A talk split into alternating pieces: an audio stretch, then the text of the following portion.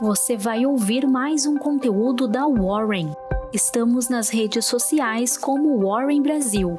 Acesse nosso site warren.com.br e saiba mais.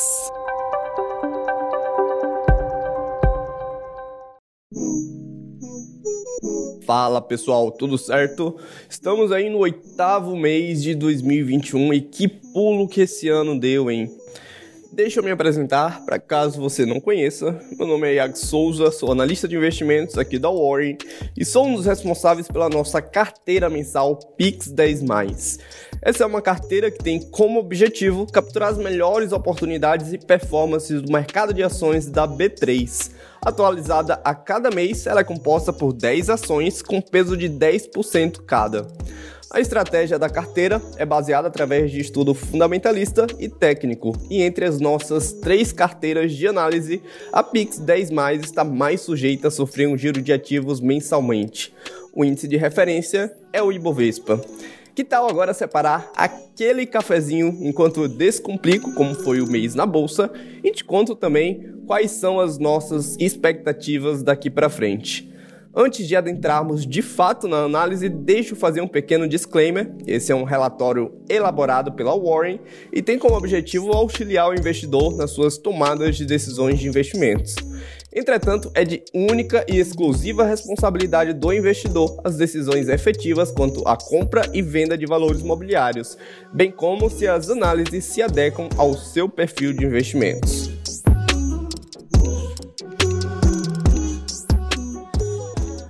Começando então pelos cenários e perspectivas, o Ibovespa encerrou em queda após sucessivos pregões na zona de indefinição.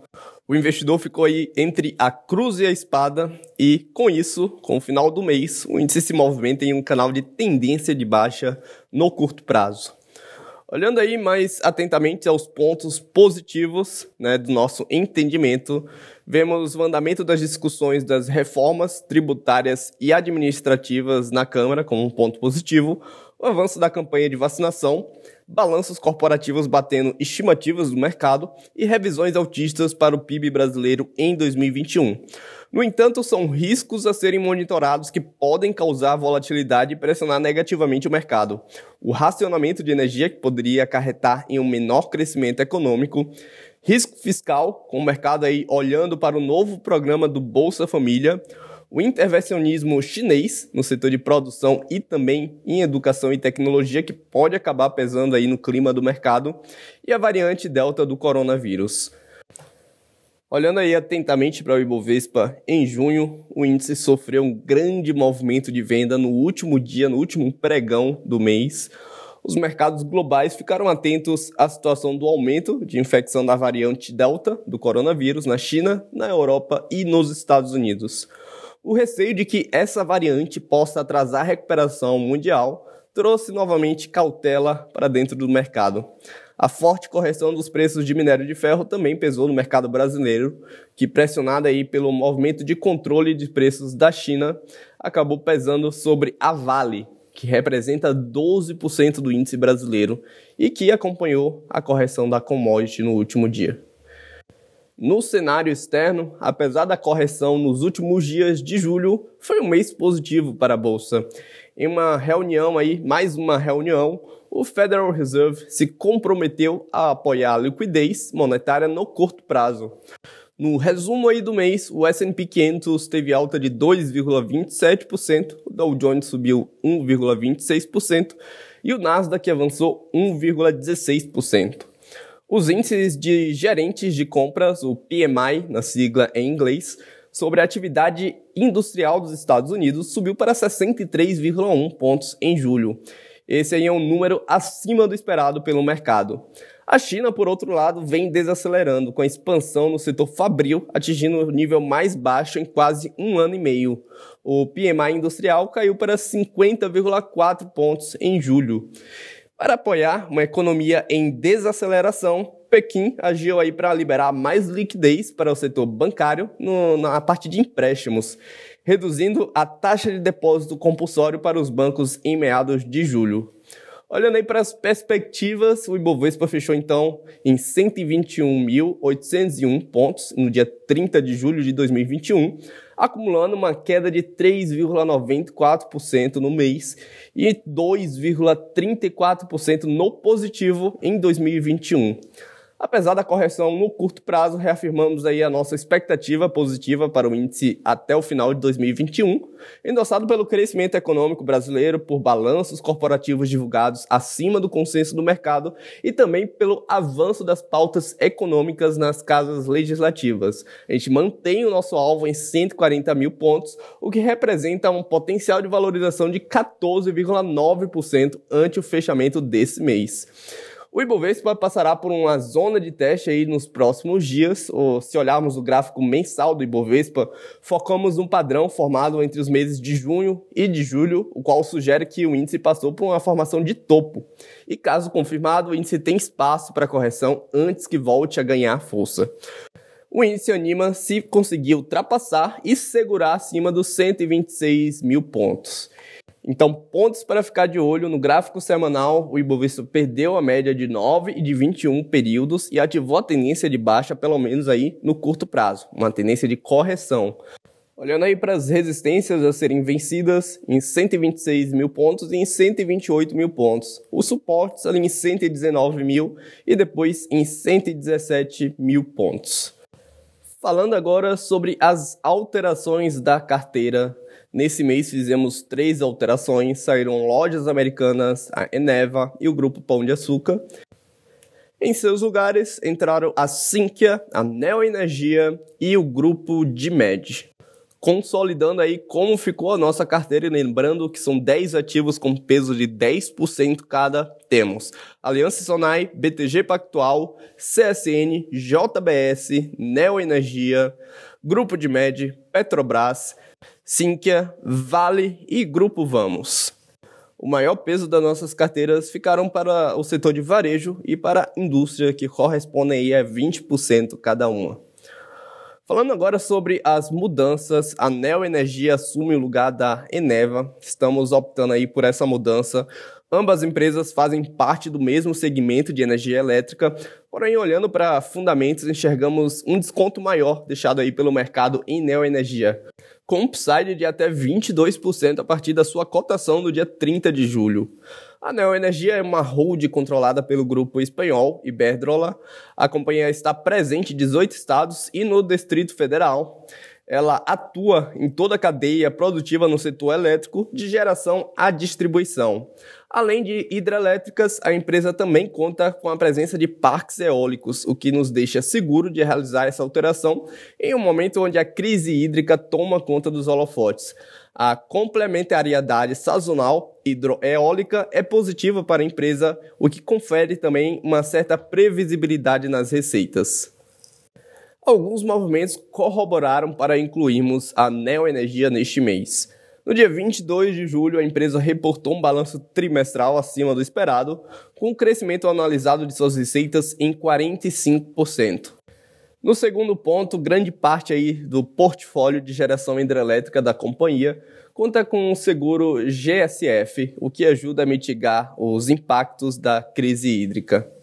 A Neo Energia inaugurou com 17 meses de antecedência o complexo eólico de Chafariz, iniciando sua operação comercial de 10 aerogeradores na quinta-feira, dia 29 de julho. A capacidade instalada de mais de 34 gigawatts ajudará a elevar a geração elétrica da empresa. Nos indicadores financeiros, vemos aí a Neoenergia ganhando margem EBITDA e também margem em lucro. Agora falando da segunda alteração, estamos realizando a saída na hold de lojas americanas Uh, reiteramos aí que nada mudou em seus fundamentos desde a reestruturação societária. No entanto, o ativo como o segmento do varejo perdeu momento no último mês e avaliamos que seria prudente rotacionar nossa carteira e acompanhar o fluxo do mercado para o setor de tecnologia. Olhando aí atentamente para esse setor tech, a pandemia estimulou o processo de digitalização. Os efeitos transformacionais serão permanentes em alguns serviços aí setores da economia o segmento de Software as a Service continuará seguindo aí como destaque nos próximos anos. dada a aceleração do setor e é o cenário ainda em estágio inicial de desenvolvimento aqui no Brasil. De olho então na rotação setorial para as techs, estamos incluindo a Sinqia para a carteira em agosto. Vemos a empresa em posição estratégica para continuar captando mais receitas e com a dinâmica da indústria continuando aquecida para expandir organicamente e também inorganicamente através de fusões e aquisições. Alguns movimentos corroboraram para incluirmos a Sinqia nesse mês. O mercado de software as a service continua crescendo em ritmo acelerado, impulsionado por um número crescente de clientes como techfins, fintechs e bancos digitais, e assim que tem conseguido sinergia com as suas últimas aquisições feitas. O ritmo de M&A não parece perder força e a empresa pode continuar captando receitas e margens através de movimento de cross-sell. E por último, a nossa última alteração ficou aí a saída do grupo Pão de Açúcar e a entrada do grupo de Med. Apesar de um forte trigger aí no horizonte, que é o desinvestimento do grupo Cassino, o setor de supermercados e atacarejo entrou em um momento não muito favorável para o curto prazo. Em seu lugar, estamos adicionando outra empresa que comercializa bens inelásticos, porém em outro setor, o farmacêutico. O grupo de MED assume o posto para o nosso portfólio a partir daqui. A empresa é também conhecida como Panvel, rede de farmácias que domina o sul do país. A Microcap vem se provando e reestruturando aí com forte investimento em digitalização após a pressão de 2020, que forçou a empresa a fechar suas lojas, principalmente em shoppings. E com 40 anos de história, a queridinha do sul do país possui três braços de atuação a farmácia, que é a Panvel, distribuição de medicamentos, a DIMED, e o laboratório próprio, a Lifar. Nos pontos aí que fizeram nós colocarmos o grupo de média neste mês, na tese de reabertura econômica, a Panvel pode demonstrar ainda mais força, dado que suas lojas em shoppings voltam a ganhar fluxo. A companhia espera abrir 65 lojas até o final de 2021. Esse movimento ajudaria a consolidar a dominância da marca Panvel, além de também aumentar o market share na região sul do Brasil. Olhando para um horizonte maior, de 5 anos, a Panvel tem uma estratégia um pouco mais ousada. Ela quer dobrar o número de lojas até lá, almejando chegar então em quase mil pontos de vendas e buscando maior capilaridade no interior do sul do país. Agora falando sobre o desempenho da nossa carteira em julho. Nossa carteira caiu aí juntamente com o mercado, um pouco menos, na verdade, do que o mercado, né? Caímos 1,63%, enquanto o Ibov caiu 3,94%. Tivemos um alfa aí de 2,01 pontos percentuais. Em 2021, estamos 2,39 pontos percentuais abaixo, mas em 12 meses estamos 2,33 pontos percentuais acima do Ibov. Estamos aí no acumulado de 12 meses com 23,67% de alta, enquanto o Ibov tem 21,34%. Queria chamar a atenção aqui para as ações das lojas americanas, que pode ser um ponto de dúvida. Na segunda quinzena de julho, as lojas americanas e a B2W Digital realizaram a sua reestruturação societária e o papel da B2W Digital deixou de existir. Em seu lugar, entrou a Americanas SA, com tique aí AMR3. Então, com essa reestruturação, quem tinha uma ação preferencial das lojas americanas acabou recebendo uma fração de 0,18 da AMER3 e continuou com 0,82 da LAME4, que passou a ser a holding da empresa.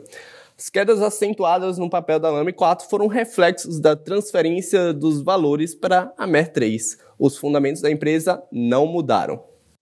Então estamos chegando aqui mais um fim do nosso episódio aí de carteiras recomendadas da Pix 10 Queria dizer que estamos sempre abertos às sugestões e também às dúvidas. Qualquer coisa nos contate e a gente se vê no próximo mês com a nossa carteira recomendada Pix 10 Até lá.